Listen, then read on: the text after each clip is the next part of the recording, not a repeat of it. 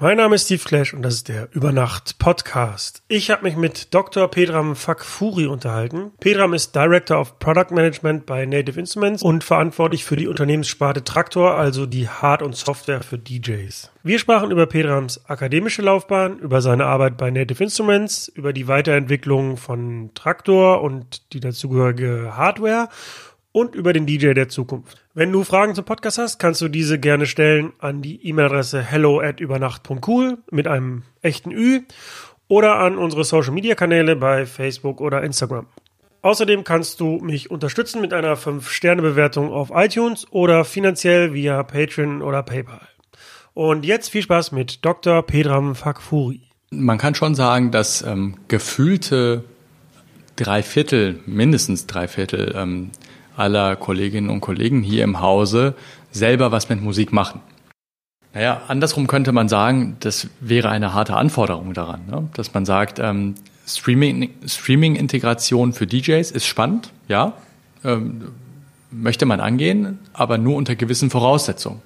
Zum Beispiel die andere Voraussetzung könnte ja auch sein, was ist eigentlich, wenn man irgendwo in einem ähm, äh, Kellerclub auflegt, ähm, der total äh, cool ist, aber kein Netzwerk hat.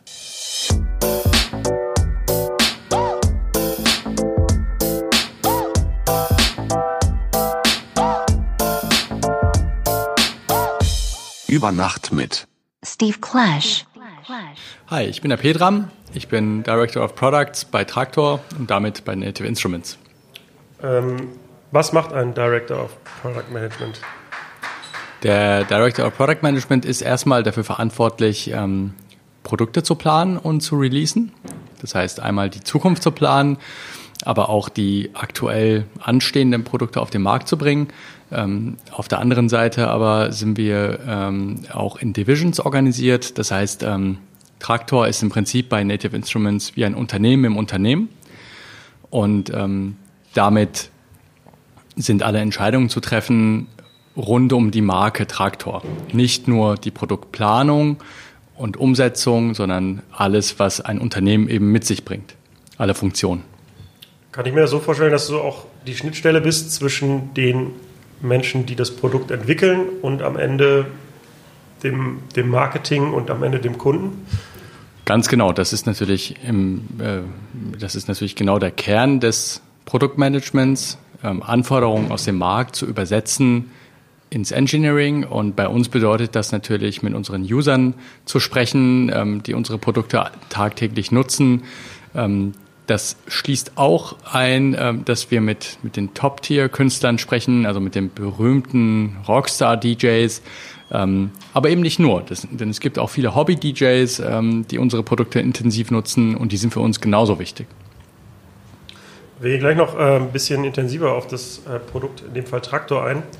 Aber du hast mir gerade erzählt, du hast ähm, BWL studiert in, in Essen und ähm, hast dann noch promoviert, also du bist Doktor und hast eigentlich aber über ein ganz anderes Thema äh, veröffentlicht. Und zwar äh, ging es im Groben über Krisenmanagement. Ich hoffe, das habe ich richtig recherchiert. Genau, ja. Ähm, wie kommt man denn nach dem Studium mit dem Thema Krise oder nach einer Promotion mit dem Thema Krisenmanagement zu einer Firma wie Native Instruments nach Berlin?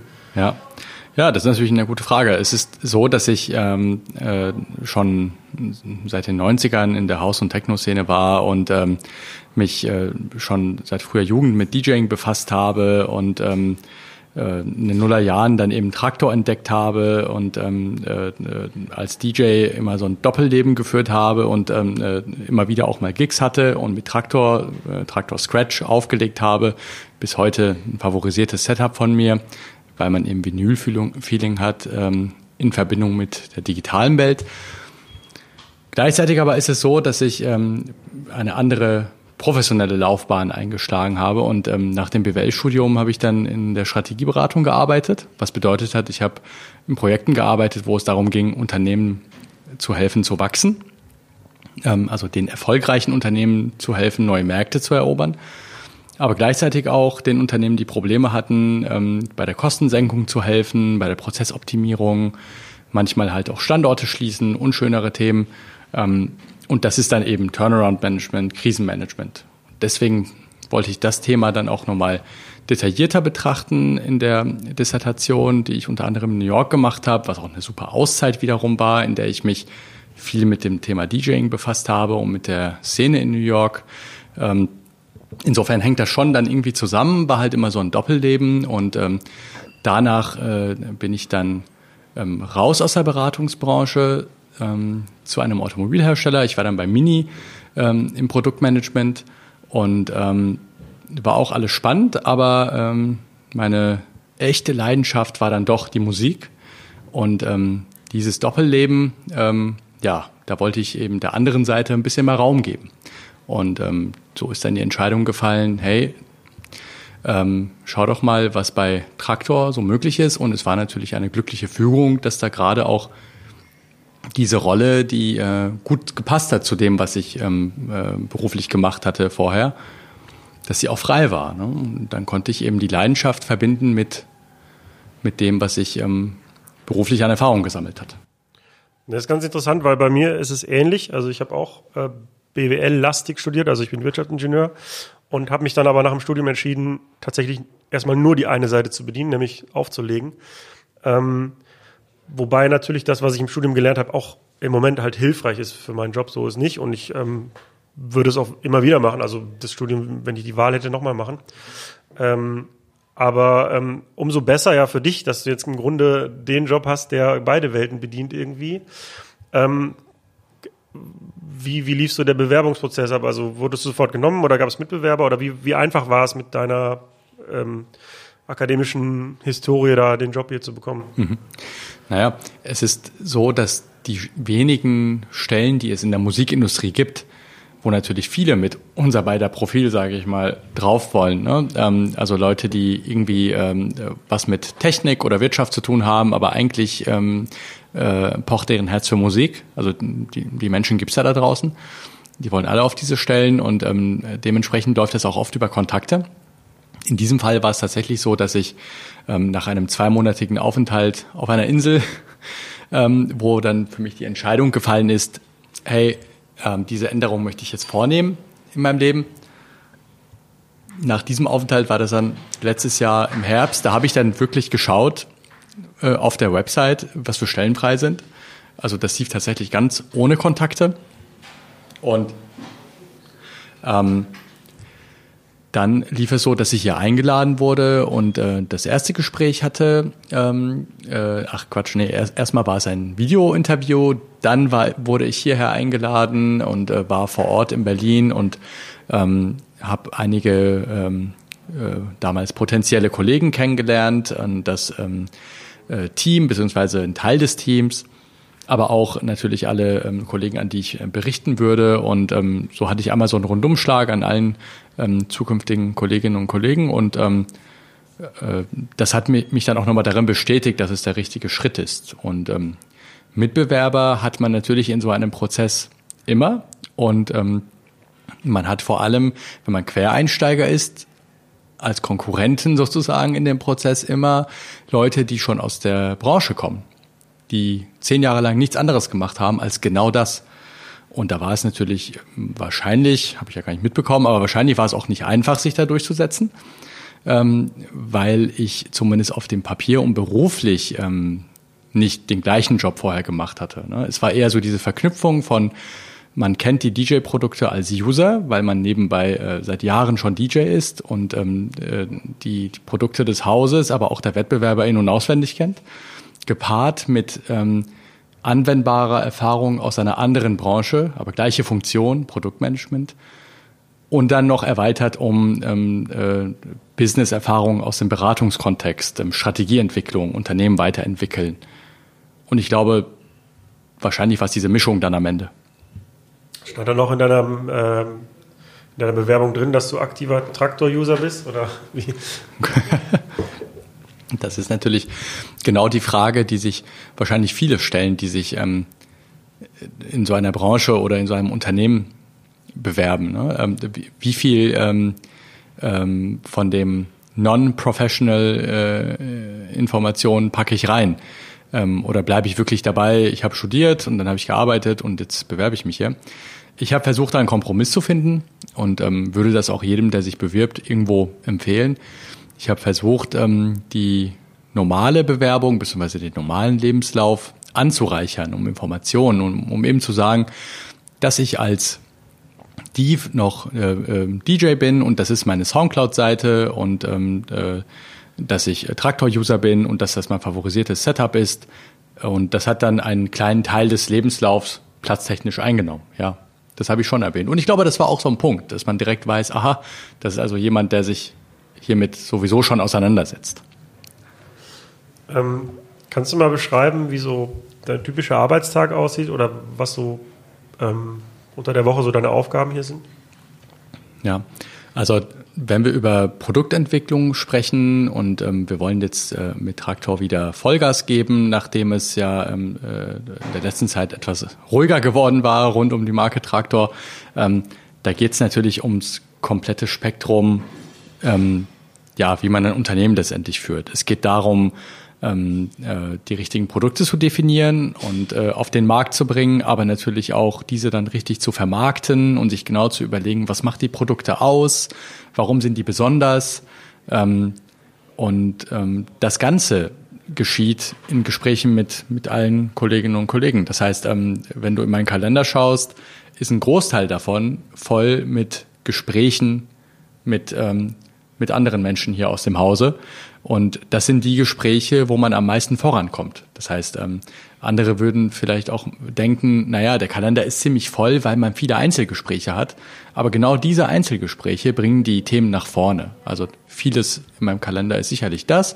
Dann haben wir noch ein paar größere Runden, wo wir uns mit verschiedenen Funktionen abstimmen, ähm, wo verschiedene Sichten zusammenkommen, wo dann äh, ein Controller sagt, äh, äh, äh, zahlentechnisch ist es aber schwierig und äh, ein Marketingkollege würde dann sagen, ähm, ich kriege das nicht vermarktet und ähm, dann hast du noch Engineering dabei, die möglicherweise ähm, aus einer technischen Sicht ähm, äh, Risiken einbringen und so reden wir alle über das gleiche Produkt mit unterschiedlichen Sichtweisen. Das heißt, auch die großen Runden helfen zum Vorankommen. Ähm, ich sage jetzt noch mal kurz für die Hörer dazu, die das nicht kennen. Also Traktor ist eure DJ-Software. Ähm, mit der man quasi Musik vom Rechner abspielt und mit verschiedener Hardware auch kombinieren kann. Ähm, du kümmerst dich um die DJ-Software im Haus? Ähm, nicht. Ich kümmere mich um DJ-Software, das ist richtig, das ist ein Teil davon. Wir haben aber eben auch ähm, sehr viel Hardware. Das heißt, ähm, wenn ich von der Traktor als Division spreche, wie ich sagte, Unternehmen um Unternehmen, da ist dann eben Software und Hardware ähm, mit eingeschlossen, ja so als DJ guckt man ja so aufs Auflegen oder als Musiker irgendwie auf, auf seine Arbeit, also empfindet man so vielleicht mehr als Kunst vielleicht. Und ähm, auf der anderen Seite hast du deinen BWL-Background und das, was du gerade erzählt hast, was du so machst, ist ja auch sehr betriebswirtschaftlich. Ähm, ist es ein Problem, so diese beiden Welten für dich zu vereinen? Also auf der einen Seite, wir machen Produkte, Software und Hardware für Leute, die sich vielleicht letztlich als Künstler sehen, und auf der anderen Seite jetzt so kombiniert mit so einer Businesswelt. Also ist das ein Problem für dich oder wie siehst du das? Ich würde sagen, es ist manchmal ein Spagat. Ein Problem ist es nicht unbedingt. Ähm, ich würde vor allem auch ähm, DJing im ersten Schritt erstmal als Handwerk bezeichnen eher. Was dann rauskommen kann, wenn man dieses Handwerk beherrscht, ist das, was man dann als Kunst bezeichnen kann. Wobei Kunst natürlich immer im Auge oder in dem Fall im Ohr des Betrachters äh, liegt. Ähm, also es ist natürlich ein Spagat, weil man, ähm, wenn man rein zahlenorientiert ähm, und ja, sagen wir mal kapitalistisch an die Dinge rangeht, dann ähm, würden viele Produkte manchmal gar nicht zustande kommen. Ähm, das gilt ja generell ähm, für, für viele Unternehmen und viele Branchen.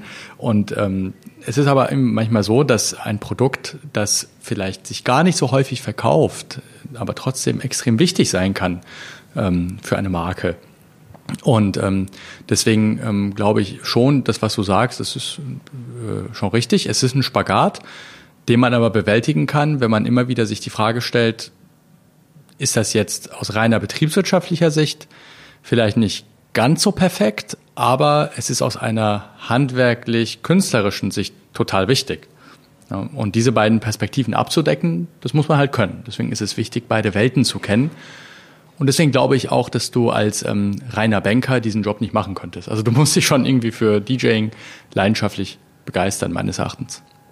Um mal hier das ganze Unternehmen zu betrachten, wie sind denn ähm, ja, wie gewichtet sind denn hier die Aufgaben? Also wie viele Entwickler gibt es? Wie viele vielleicht tatsächliche Musiker gibt es? Wie viel reine BWLer? Also wie stelle ich mir so den Mix aus Aufgaben hier vor? Muss jetzt nicht in genauen Zahlen, aber so eine grobe, jetzt eine grobe Vorstellung haben. Hm. Ja, ich verstehe schon.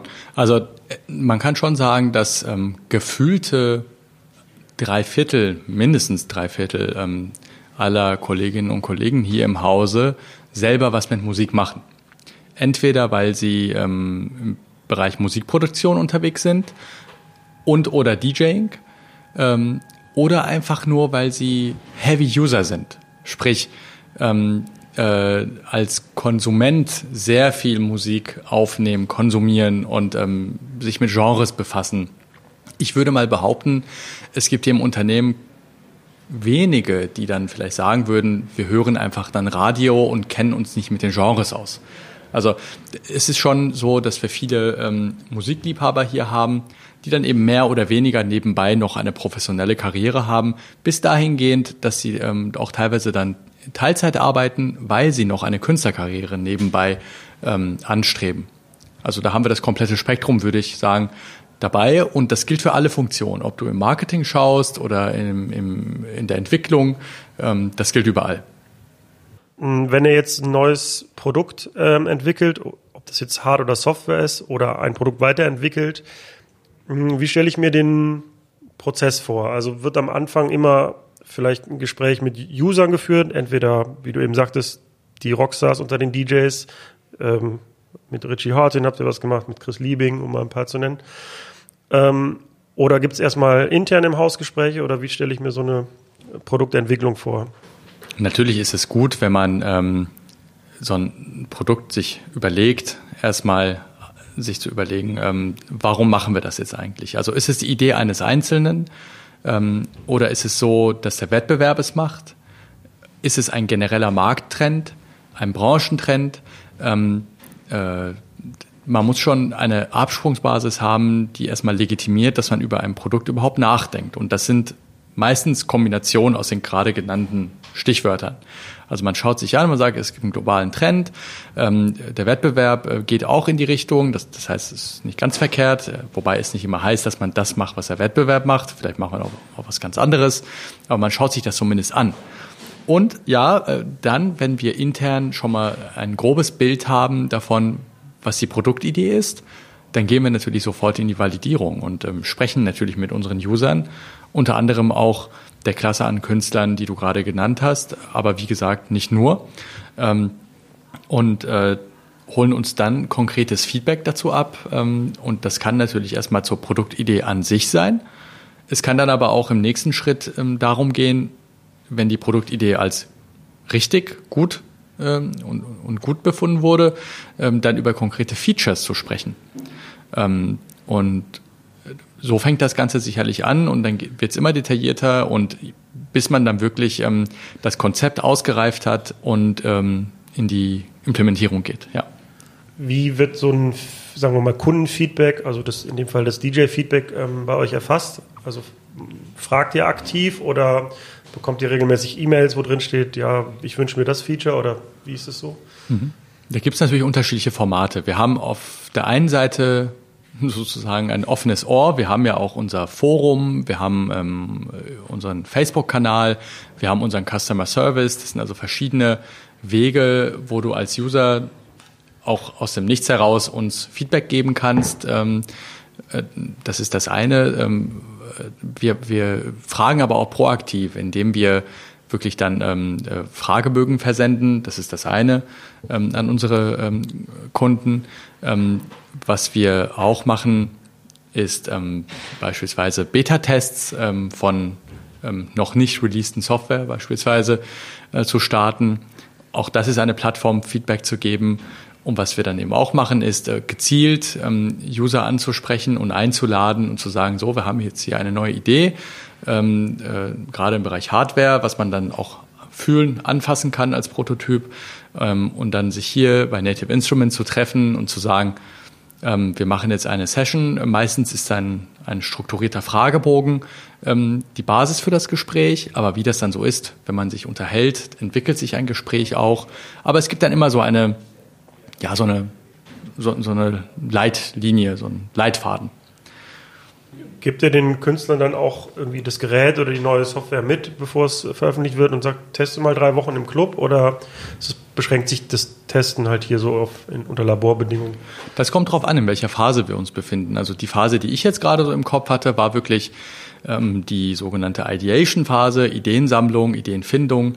Da kann man natürlich noch nichts mitgeben, weil wenn wir etwas mitgeben würden, wäre es natürlich schon so, dass es ähm, ähm, crash-sicher sein sollte, ähm, also etwas Unfertiges zu geben, womit dann ein DJ ähm, sich äh, äh, da draußen dann ähm, vielleicht nicht so gut stellt, weil es abstürzt oder wie auch immer äh, äh nicht funktioniert. Das ist dann äh, nicht das Ziel. Deswegen, es kommt immer darauf an, wie reif das Produkt ist. Und dann, ja, kann man es natürlich auch schon mal für einen Road-Test mitgeben, sozusagen. Um den Hörer noch mal kurz abzuholen, ähm, weil wir ja die ganze Zeit hauptsächlich über deine Sparte, also über Traktor reden. Ähm, kannst du noch mal kurz in deinen Worten beschreiben, also was, was Traktor ist? Traktor ist ein Anbieter von Premium Software und Hardware für den Bereich DJing. Das heißt, ich kann äh, äh, mit unserer Software und Hardware ähm, mehrere Tracks nehmen. Normalerweise fängt man mit zwei an ähm, äh, zwei, zwei früher Schallplatten, heute sind es äh, elektronische Dateien oft ähm, und diese mixe ich ineinander. Ähm, dazu gibt es verschiedene Techniken und ähm, ich kann dann auch Effekte drüber legen, ich kann ähm, Loops bilden ähm, und so aus zwei existierenden Musikstücken im Prinzip was Neues kreieren. Man könnte fast schon sagen, es ist dann ein Live-Edit oder Live-Remix, den jeder DJ macht. Und ähm, das ist ja na, dann ja genau die Diskussion immer. Ähm, viele sagen ja, das ist doch keine Kunst. Für viele andere ist es eine Kunst. Ähm, mag ich jetzt gar nicht bewerten, aber das ist genau die Diskussion, die du so ein bisschen vorhin ansprachst. Und ähm, aus meiner Sicht ist der DJ der Collagekünstler, der also, sagen wir mal, mehrere Bilder nimmt und daraus was Neues kreiert. Und ähm, der Musikproduzent ist eher der Maler, der ein Bild malt. Ne? Also gerade was, was das Auflegen angeht, hat sich ja in den letzten Jahren sehr viel verändert. Also als ich angefangen habe, gab es halt Schallplatten und Plattenspieler und ähm, da war halt nichts digital und mittlerweile durch, durch, dass man Software benutzen kann, wie zum Beispiel Traktor, ähm, brauche ich die Platten nicht mehr zu schleppen. Ich habe die Musik auf meinem Laptop. Ähm, und kann aber trotzdem das Plattenspieler-Feeling äh, haben, indem ich halt Timecode, sogenannte Timecode-Platten benutze. Also das heißt, auf der Schallplatte ist ein Timecode, ein Geräusch und der Rechner übersetzt das dann quasi in einen Zeitpunkt und spielt dann sozusagen die Musik ab. Das heißt, die, die Schallplatte kontrolliert sozusagen meinen, meinen Track. Ähm, dann gibt's mittlerweile die Funktion, die beiden Musikstücke zu sinken, also die, die, die Geschwindigkeit gleich zu machen. Und somit habe ich als DJ viel mehr Zeit, weil ich nicht mehr schleppen muss und ähm, vor allen Dingen auch, weil ich nicht mehr Beatmatchen muss, wenn ich nicht will. Ähm, viel mehr Zeit, ja, die Musik zu manipulieren mit Effekten, mit Loops, mit ähm, ja, all den Möglichkeiten, die ich habe. Und dadurch hat sich ja schon das Auflegen stark verändert, seit seit es, sagen wir mal, nur Platten gab. Es hat sich auf jeden Fall stark verändert, da würde ich sofort zustimmen.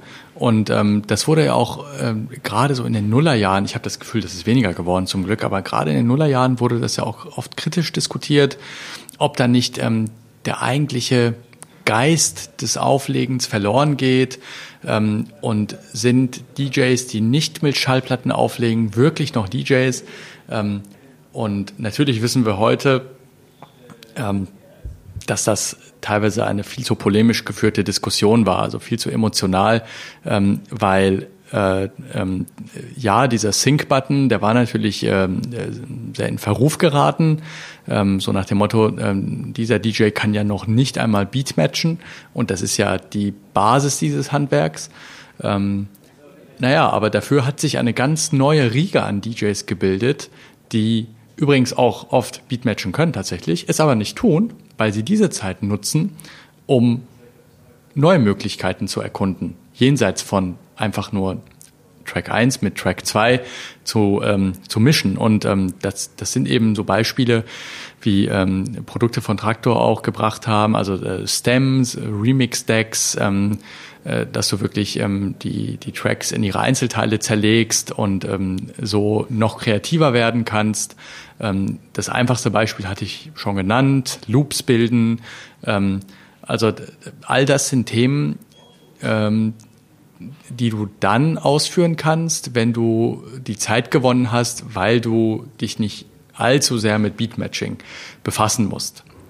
Ähm, insofern kann man die Diskussion so oder so führen, ähm, aber äh, ich glaube, was man festhalten kann, ist, es hilft dir als DJ, ähm, wenn du das einmal von der Pike auf sauber gelernt hast. Und ein Beispiel dafür ist, ähm, ich lege am liebsten mit dem von dir zitierten Timecode auf. Das ist also unser Traktor Scratch.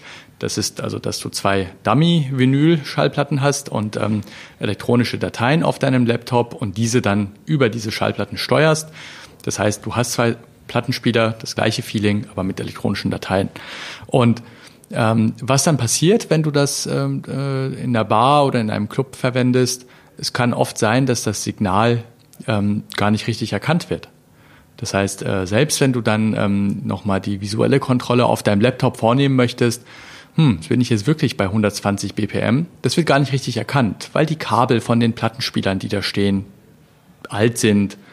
Das kann verschiedenste Gründe haben, weil die Nadel nicht so ganz sauber funktioniert äh, und so weiter und so fort. Und äh, deswegen kannst du dich dann nicht darauf verlassen. Wenn du es dann nie richtig gelernt hast, dann stehst du natürlich äh, nicht so gut da. Ne? Und ähm, in so einem Fall dann einfach zu wissen, ist nicht schlimm, ich habe ja mein Gehör. Ähm, das ist so ein Beispiel, wo es dann wirklich helfen kann. Ja, oder wenn man zum Beispiel Back-to-Back, -back, also zu zweit auflegt, mit, ähm, wo jeder sein eigenes System hat, dann kommst du ja auch gar nicht drum rum, Beat zu matchen, weil ähm, du kannst ja nicht zwei unterschiedliche Systeme sinken. Also das ist auch genau. ein praktisches Beispiel dafür, wann es sinnvoll ist, das zu können. Total. Aber ich kann ja mal meine, meine persönliche Meinung dazu sagen. Also ich bin der Ansicht, ähm, DJ muss halt sein Publikum unterhalten und das funktioniert halt immer noch über die Musikauswahl in erster Linie meiner Meinung nach. Und ansonsten, wie er da hinkommt, das Publikum zu unterhalten, ist mir persönlich erstmal egal. Aber ähm, ich, also ein DJ, der mit, nur mit Schallplatten auflegt, kann halt unglaublich langweilig sein. Ähm, aber auf der anderen Seite ein DJ, der sehr viel Effekte benutzt, kann auch sehr nervig sein, wenn er einfach zu viele Effekte benutzt. Ähm, außerdem finde ich wichtig noch, dass ähm, die optische Komponente. Also ich ähm, will jetzt gar nicht gegen Controller-DJs haten oder so, aber für, meine, für mich persönlich ist es immer ansprechender, wenn ich sehe, was der DJ da macht, ähm, irgendwie handwerklich was tut und nicht irgendwie hinter seinem Laptop versteckt äh, steht. Ähm, das wäre jetzt auch noch eine Komponente, die zur Unterhaltung beitragen kann. Und ähm, mir ist vollkommen egal, ob der DJ jetzt Beat matcht oder singt oder Effekte benutzt oder nicht. Ich möchte unterhalten werden als Gast so. Und das, wenn er dadurch Hilfe kriegt durch Software, dann ist es doch toll. Also dann, warum denn nicht?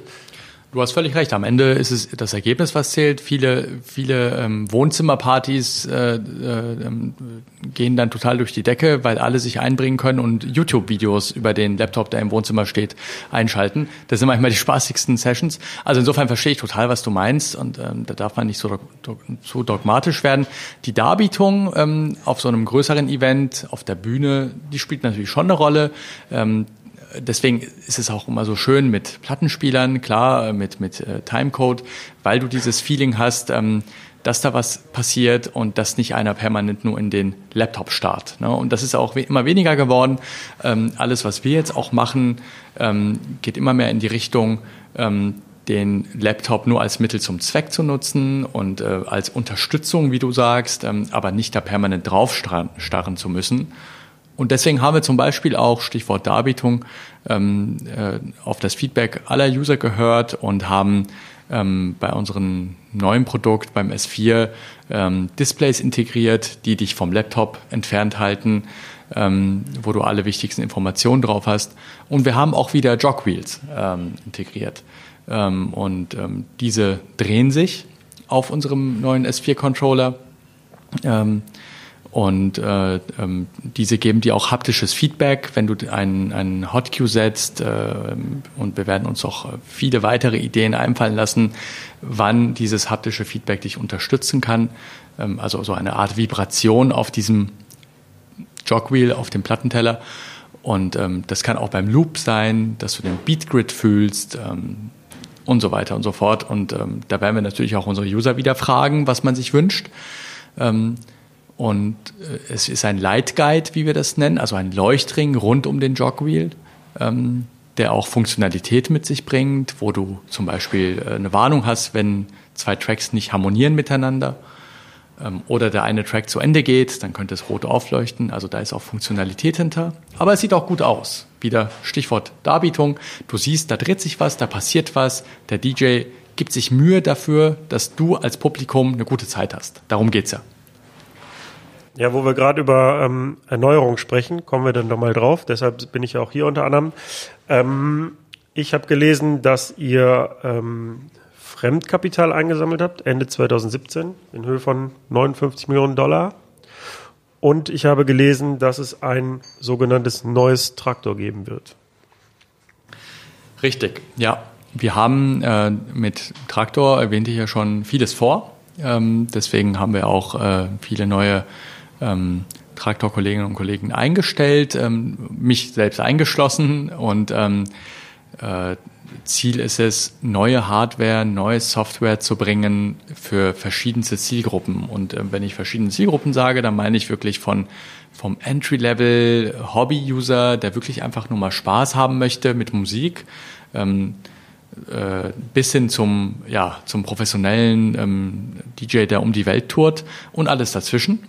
Ähm, das können also auch Hochzeits-DJs sein oder äh, ja, alle möglichen anderen Kategorien an DJs, ähm, die wir bedienen möchten. Und ähm, das Ganze startet jetzt diesen Herbst, weil wir ähm, ein Update von Traktor Pro bringen, äh, Traktor Pro 3, äh, mit frischem Design und ähm, äh, also modernerem Design und äh, verbesserter Soundqualität, besserem Level-Metering, also Aussteuerung deines Sounds, wir haben Mixer-Effekte integriert, die du mit unseren neuen Controllern nutzen kannst. Das heißt, einfach zu nutzende Effekte, die je Channel auswählbar sind.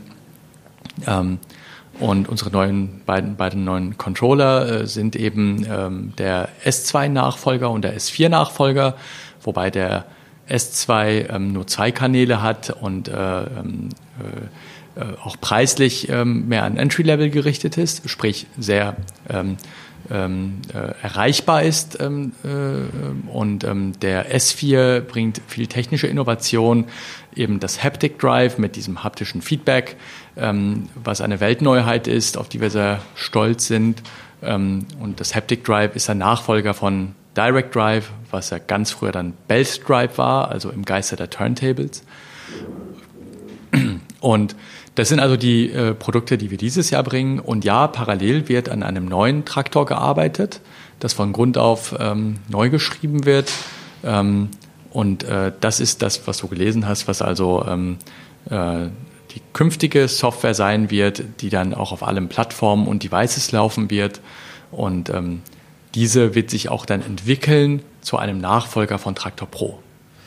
Und ähm, warum ist es wichtig, die nochmal ganz neu zu programmieren? Also es ist ja so, dass wir eine existierende, große und äh, auch zufriedene ähm, Traktor Pro ähm, Userbase haben. Diese wollen wir natürlich auch halten und für diese wird auch Traktor Pro weiterhin ähm, äh, gepflegt und gewartet. Es ist nicht so, dass es Traktor Pro nicht mehr geben wird in Kürze. Ähm, parallel aber wollen wir etwas Neues aufbauen, eben äh, äh, eine Software, die auf allen Devices und allen Plattformen läuft, ähm, die auch äh, eben nicht über die Jahre gewachsen ist, sondern die ganz frisch programmiert wird. Und ähm, das ist sicherlich ein Grund, dass wir da jetzt die Möglichkeit haben, das alles einmal nochmal neu zu denken äh, in 2018 jetzt. Und ähm, äh, diese Software dann auch so zu weiterzuentwickeln, dass sie irgendwann mal Traktor Pro ablösen kann. Wenn ihr jetzt darüber nachdenkt, ähm, die Software zu verändern, gibt es da auch eine Vision, wie DJing in der Zukunft aussehen wird? Also seht ihr das so, dass es immer noch parallel Timecode-DJs gibt und Controller-DJs und vielleicht CD-Player-DJs? Oder gibt es da vielleicht eine Vision, okay, dieses Timecode fällt irgendwann weg oder weiß ich nicht, die, die Systeme werden sich kombinieren oder wie blickt ihr dann auf den DJ der Zukunft? Ja, es ist natürlich nicht einfach, da eine Prognose zu wagen. Ne? Äh, ähm, Fakt ist, wir wissen, dass, dass ähm, unsere User nicht alle gleich sind. Ne? Also ähm, kein User gleich dem anderen. Es gibt da unterschiedlichste Wünsche im Bereich DJing. Ähm, und wenn du mich persönlich fragst, es wird auch weiterhin Menschen geben, die äh, Vinyl und damit Timecode, also das Vinyl-Feeling, mögen. Ähm, das siehst du ja auch im Übrigen an den Vinyl-Absatzzahlen, die ähm, letztes Jahr erstmalig höher waren als Downloadzahlen meine ich. Äh, äh, natürlich ist Streaming ähm, äh, an erster Stelle, ähm, aber ähm, die Vinyl-Absatzzahl ist ja echt hochgegangen, was ja auch wiederum zeigt, je mehr in die Cloud kommt, je mehr online passiert und je mehr du nicht greifen im wahrsten Sinne anfassen kannst, desto mehr wünscht sich der Mensch dann doch ähm, irgendwas, was anfassbar ist. Und das könnte unter anderem erklären, dass man sich doch wieder nach Vinyl sehnt. Ne? Und ähm, also ich glaube, dass diese, dieses Bedürfnis da bleiben wird, irgendetwas anzufassen. Es ist, ähm, das wird weiterhin relevant bleiben. Das ändert sich auch mit aller Technologie nicht. Man möchte etwas anfassen. Und aus einer Publikumssicht, du möchtest sehen, was passiert. Weil die klassische Form der Darbietung von Musik war ja Musikinstrumente. Also du hattest einen Schlagzeuger, du hattest äh, einen Gitarristen und äh, da hast du genau gesehen, was passiert. Und ähm, je mehr man davon abrückt, desto unattraktiver wird es. Ne? Und ich glaube, das ist so etwas, was konstant ist. Und deswegen, wenn du mich fragst, ähm, wird es weiterhin unterschiedlichste Produkte für unterschiedlichste Bedürfnisse geben und ähm, immer mehr in Richtung ja, äh, erlebbar und fühlbar. Ja, ich kann mir vorstellen, dass so ein ähm, Zyklus bis so eine Software, wenn du gerade sagst, dass Traktor neu geschrieben wird, dass es sehr lange dauert, ähm, auch wenn man mehr Entwickler einstellt.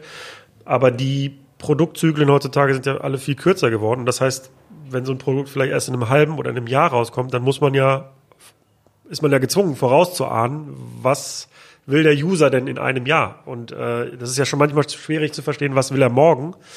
Ähm, ich kann mir vorstellen, dass es eine große Herausforderung ist, dann ja so eine Vision zu haben, was, wie sieht das DJing in einem Jahr aus?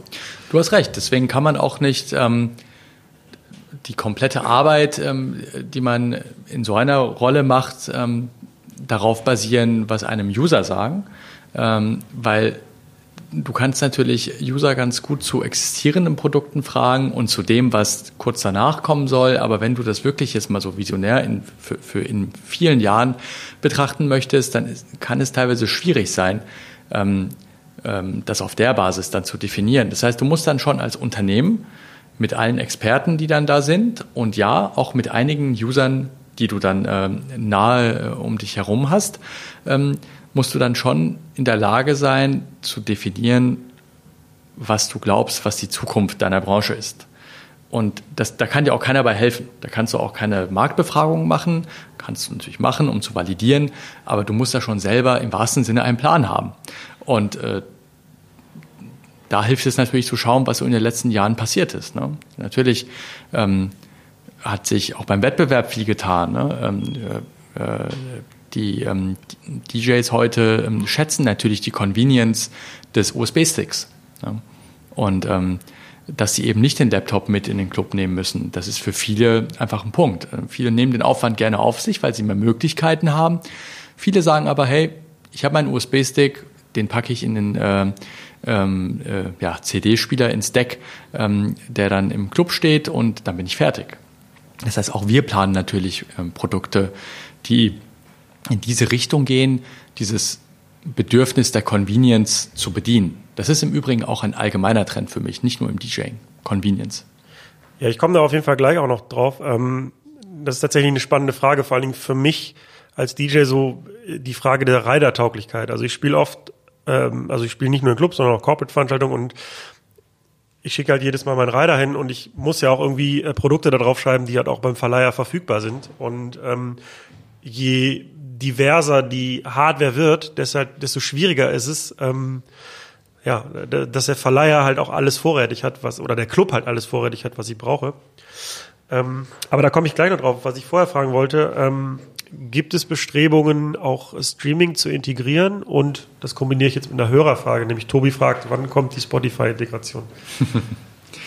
ja, das kann ich jetzt ähm, noch nicht mit einem Datum versehen, aber ganz klar, Streaming ist natürlich ein wichtiger Aspekt in der Musikindustrie und ähm, auch wir wissen natürlich, dass äh, viele User heutzutage gar nicht mehr darauf erpicht sind, ähm, äh, Musik zu besitzen. Ähm, also ob jetzt äh, Vinyl, CD oder elektronische Datei. Also ja, klar, Streaming ist ein Trend und ist ähm, ähm extrem präsent und damit auch ähm, äh, ja, ein Baustein in künftigen DJ-Software. Ganz klar. Das ähm, ist auf jeden Fall auf dem Schirm, ähm, aber genaueres kann ich dazu nicht sagen. Ich bin so ein bisschen konservativ, was das angeht, weil ich mir denke, dass ich immer gewährleisten will, dass ich auch die möglichst beste Qualität habe an Musik. Ja, wenn ich jetzt an Spotify oder an andere Plattformen denke, die Musik ja stark komprimieren, also wie, wie kann man dann sicherstellen, dass es, dass die Qualität noch hoch ist, die Musikqualität?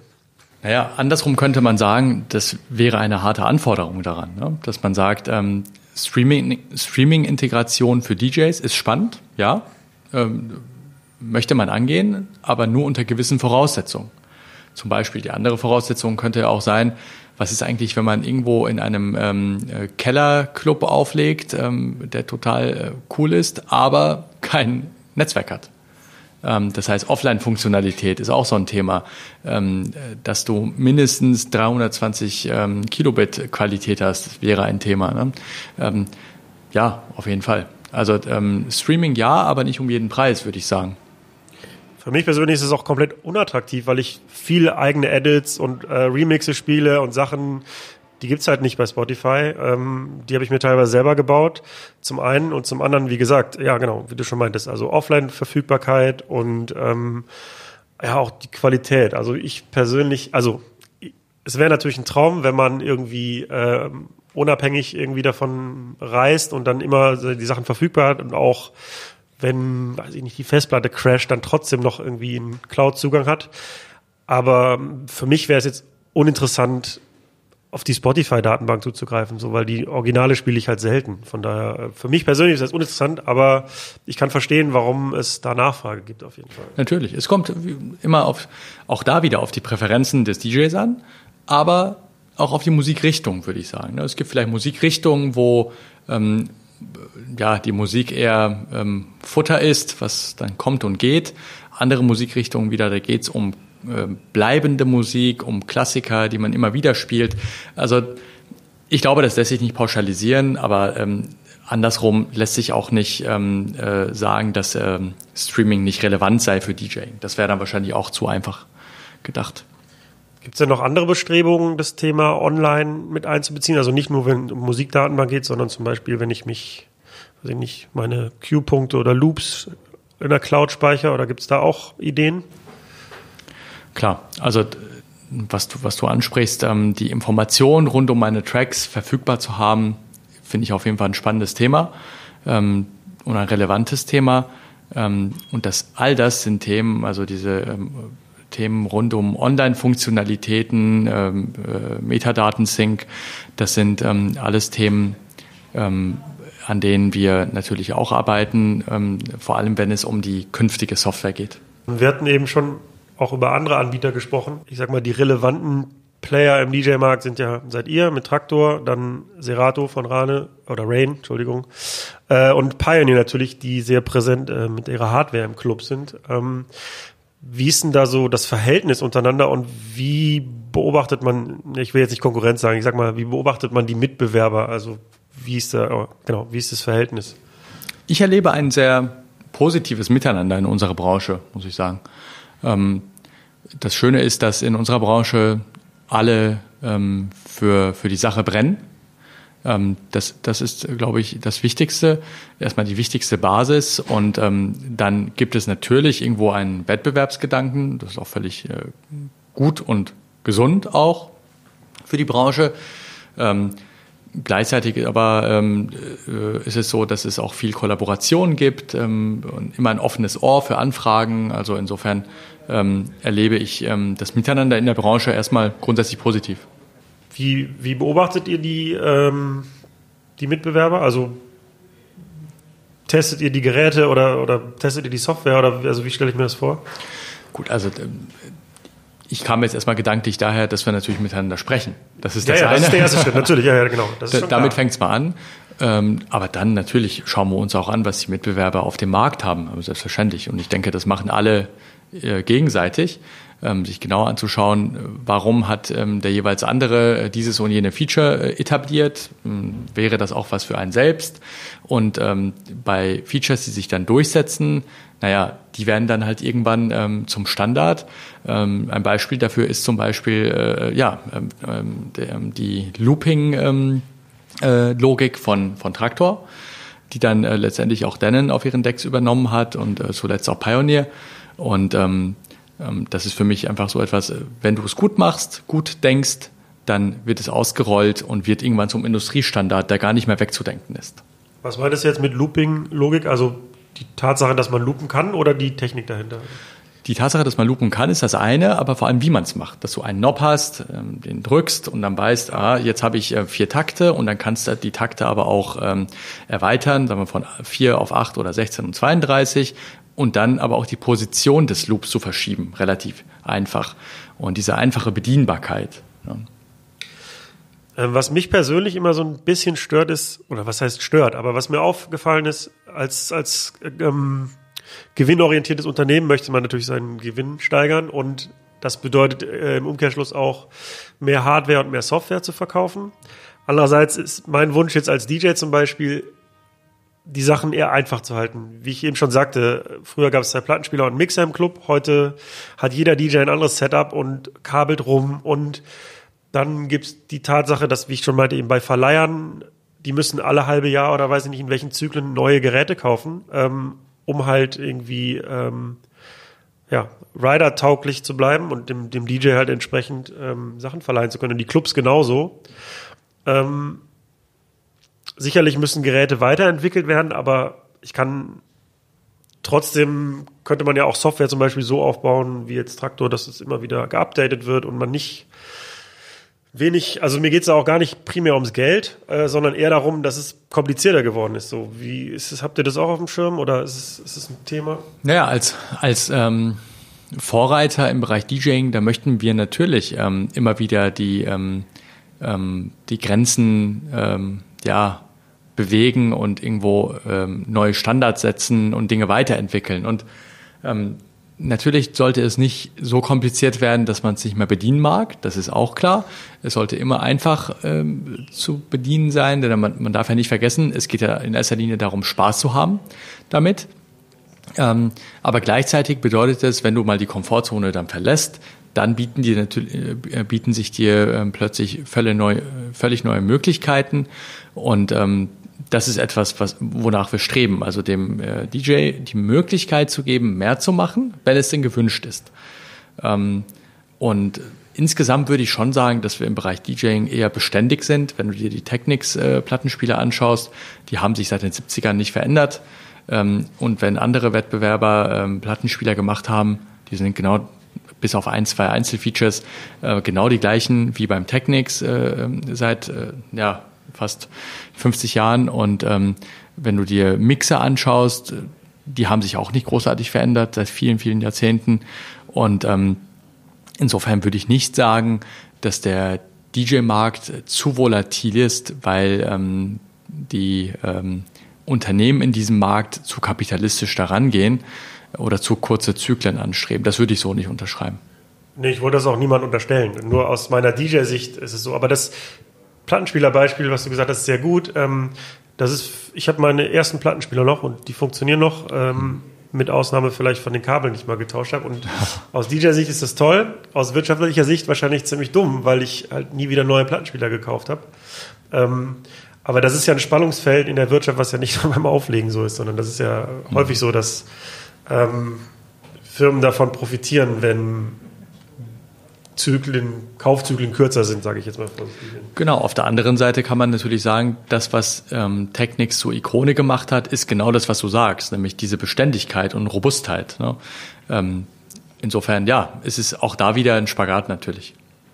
wir sprachen da eben über Timecode ähm, und über mögliche Probleme dann, wenn, wenn die Nadel nicht richtig funktioniert und so. Ähm, jetzt kommt im September auch ein neues Produkt von Face auf den Markt, also so ein Plättchen, was das Timecode-Signal äh, sendet und die Nadel quasi obsolet wird, weil dieses Plättchen auf der Platte rotiert und ähm, ja, die Rotation wird dann übersetzt in das Timecode-Signal und das wird dann direkt ausgegeben und die Nadel wird überflüssig. Mhm. Ist das ein Problem für euch?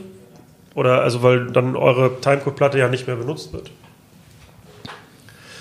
Das würde ich so nicht sagen, weil ähm, das natürlich auf jeden Fall ein attraktives Produkt ist, das du beschreibst, aber es ist auch ein ganz bestimmter Use Case. Ne? Ähm, denn was du natürlich dann nicht mehr machen kannst damit, ist ähm, äh, durch die Platte oder durch, den, äh, durch die elektronische Datei quasi zu scrollen, indem du die Nadel bewegst. Das heißt, dann bist du doch wieder da, was wir vorhin angerissen haben, dass du wieder an den Laptop musst.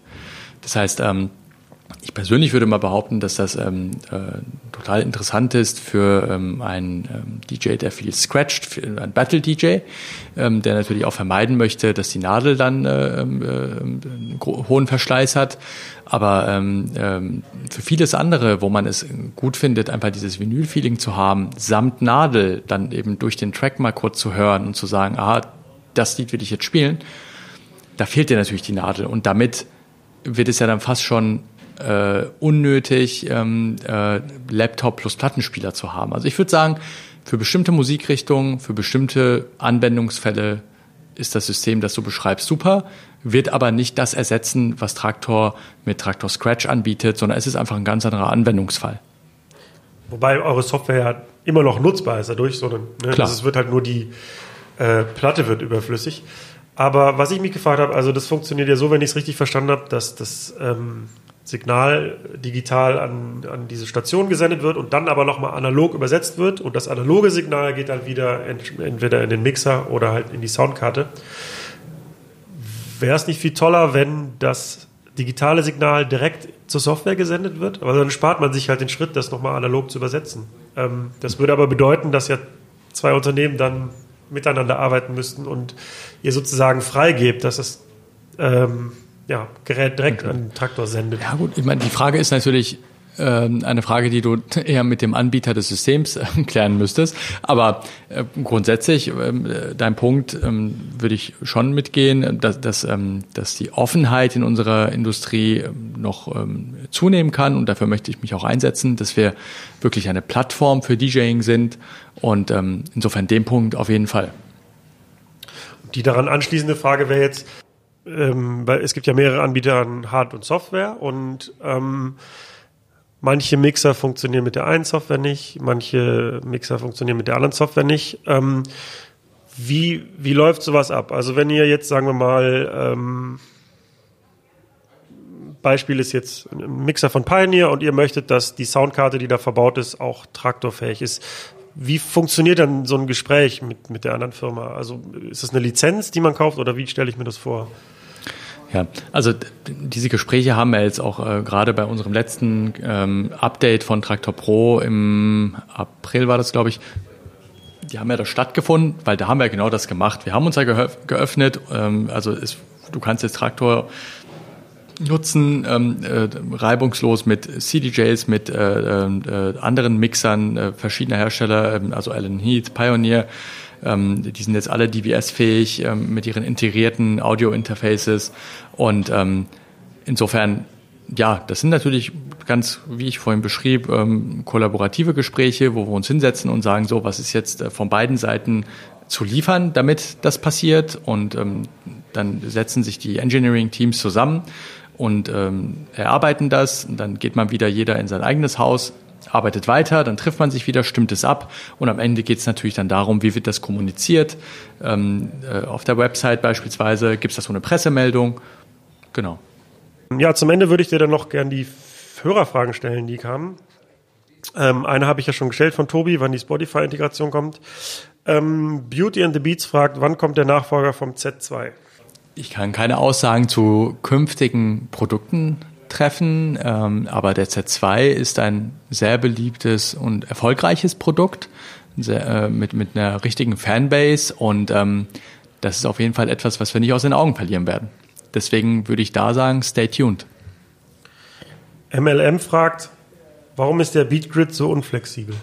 Mit unflexibel weiß ich nicht genau, was gemeint ist. Vielleicht die Tatsache, dass ähm, äh, wir kein ähm, Stretching haben. Also wahrscheinlich äh, ist ähm, dieser Hörer, diese Hörerin ähm, äh, Fan von nicht quantisierter 70s Disco Musik beispielsweise, würde ich mal annehmen. Ist er tatsächlich, glaube ich. Ja, ja okay. Ja, ja, okay. Und da ist es natürlich so, dass du ähm, äh, die Quantisierung brauchst, um Beatmatching betreiben zu können. Ähm, und ähm, das haben wir nicht, weil unsere Heritage, wenn man so will, im Bereich House und Techno liegt, wo du die Quantisierung hast. Da kommt Traktor her.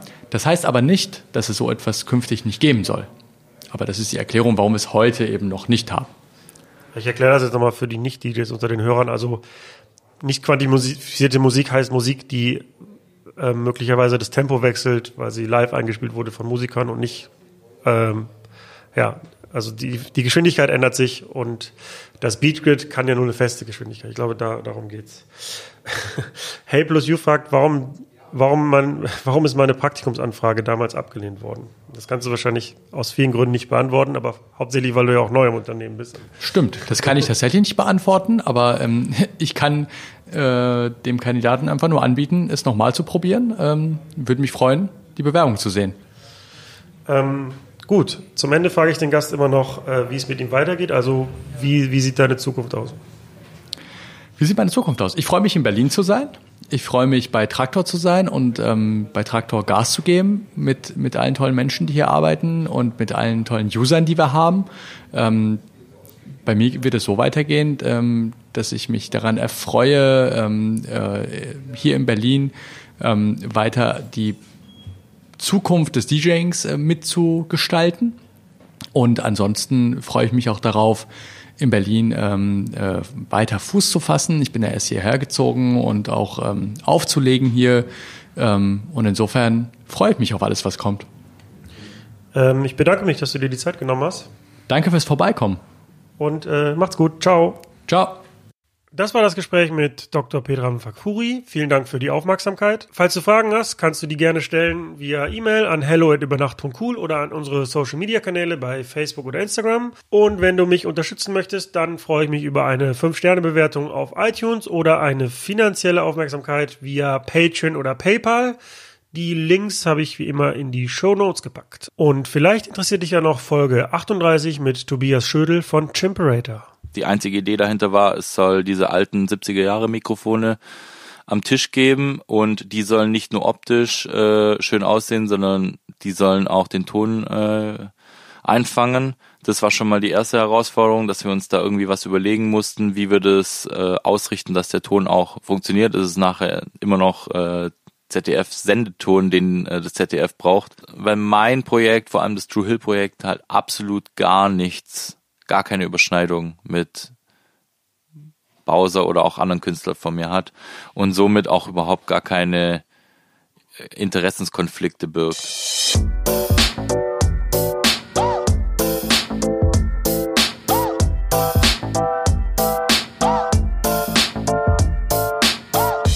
Über Nacht mit Steve Clash. Clash.